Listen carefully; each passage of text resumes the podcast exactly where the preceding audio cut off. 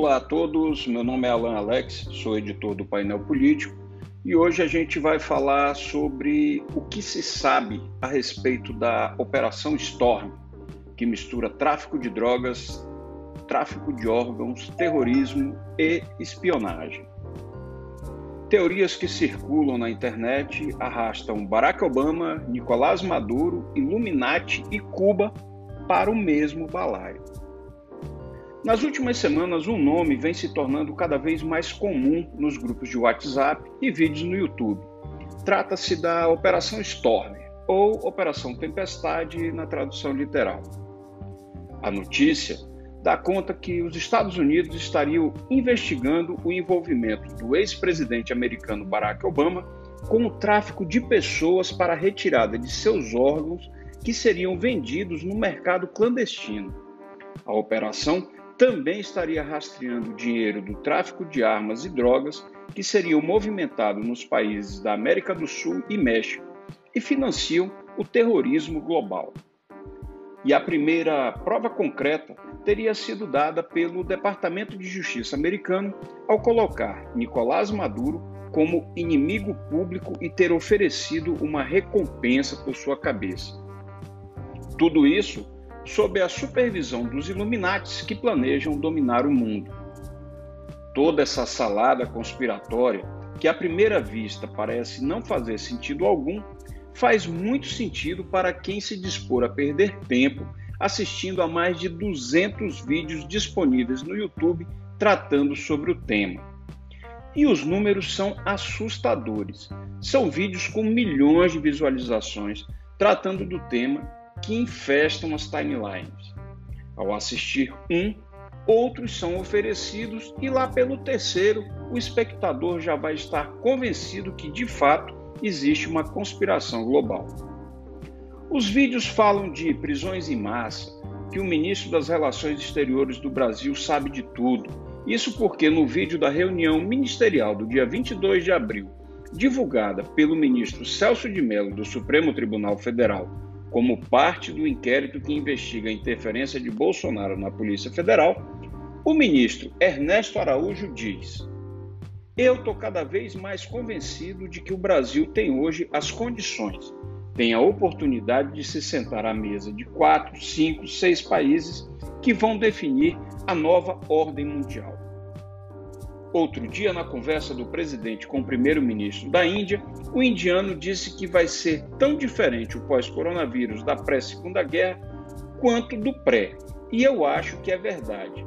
E assim como houve um Conselho de Segurança que definiu a ordem mundial, cinco países depois da Segunda Guerra, vai haver uma espécie de Conselho de Segurança. E nós temos dessa vez a oportunidade de estar nele e ajudar a formatar um novo cenário disse Ernesto Araújo nesta reunião. Pela fala do ministro, já dá para perceber como ele vive uma realidade paralela. O Brasil virou uma espécie de párea internacional, motivo de chacota nos restantes do mundo e teremos sérios problemas pós-pandemia devido à forma como o atual governo desdenha da gravidade da situação.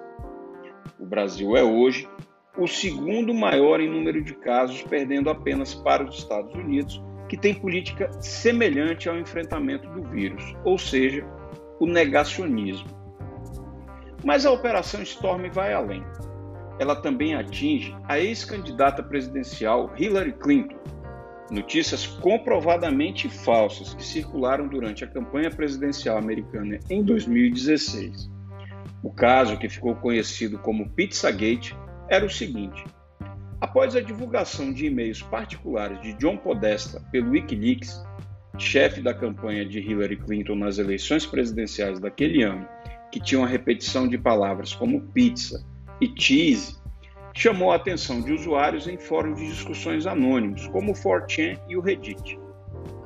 Os membros desses fóruns decidiram espalhar que os termos cheese pizza era um código para child pornography ou pornografia infantil, por causa da coincidência de iniciais entre as quatro palavras. A análise dos e-mails também deixaria claro que a palavra pizza, quando usada sozinha, se referia a menina, enquanto que o código para menino era hot dog. Já solse, molho, significava orgia. Os abusos aconteceriam no porão da pizzaria Comet Ping Pong, em Washington. Conhecido lobista na capital norte-americana, Tony Podesta, irmão do coordenador da campanha de Hillary, era cliente do local e apresentou o dono do estabelecimento, James Alephant, aos caciques democratas. Até Michael Flynn, general reformado indicado a conselheiro de segurança nacional do presidente Donald Trump, ajudou a propagar o que aconteceria na Comet Ping Pong em seu Twitter. O caso tomou tamanha proporção nos Estados Unidos que foi investigado pela polícia do Distrito de Colômbia, onde fica a capital Washington, mas nenhuma das alegações foi provada. Já o FBI sequer chegou a entrar no caso por falta de evidências concretas. A alegação de que estupros de menores aconteciam no porão da pizzaria é falsa. Um repórter do jornal The New York Times foi ao local e verificou que não há qualquer quarto subterrâneo no imóvel. O caso, aliás, é visto lá como um exemplo do perigo que teorias da conspiração na internet podem trazer para o mundo real. É que em 4 de dezembro de 2016, um homem chamado Edgar Welsh foi com três armas ao Comet Ping Pong, disposto a investigar por conta própria a rede de exploração sexual. Ele chegou a disparar três tiros, que por sorte não atingiram ninguém, antes de se dar conta de que não havia nada errado ali. Welch foi preso. Michael Flynn apagou os tweets que faziam qualquer menção ao Pizzagate. Seu filho, que insistiu na veracidade do caso, acabou demitido da equipe de transição do governo Trump. Mesmo assim, na Operação Storm, o caso foi ressuscitado e aparece como prova de que Hillary, a comunista, está envolvida em estupros. No universo da Storm também tem espaço para Barack Obama, ex-presidente democrata americano, desafeto de Donald Trump. O caso real é que Trump, sem nenhuma evidência, postou em seu Twitter a palavra Obamagate, fazendo uma referência ao escândalo Watergate quando, nos anos 70, o presidente Nixon mandou grampear o escritório de campanha de seus adversários políticos. O caso resultou na renúncia de Nixon. Trump insinuou que Obama teria usado o FBI para grampos clandestinos e chegou a twittar pedindo que senadores interrogassem Obama. Apenas faça, postou Obama em sua conta no Twitter, dirigindo-se ao senador Lindsey Graham. Logo depois, Obama apareceu é, respondendo a ele, postando a palavra votem. No ecossistema da Storm, Obama está envolvido em tráfico humano e rapto de crianças, que ficam presas na mesma pizzaria que foi palco das fake news que atingiram Hillary. E é por isso que ele deve ser preso em breve. Em relação a Nicolás Maduro, realmente o Departamento de Justiça americano está oferecendo uma recompensa de 15 milhões de dólares para quem prendeu mas analistas internacionais acreditam que a medida foi tomada como parte de um plano articulado entre autoridades americanas e o serviço de mercenários Silvercorp, que tentou raptar o presidente venezuelano no mês passado. As Forças Armadas da Venezuela prenderam 11 mercenários e desarticularam o plano que seria raptar Maduro e levá-lo aos Estados Unidos para ser julgado. Como a gente pode ver, existem muitos espaços a serem preenchidos nessa operação Storm. Lógico que muita coisa solta que circula na internet foi sendo incorporado ao termo Operação Storm, que se tornou uma coisa genérica.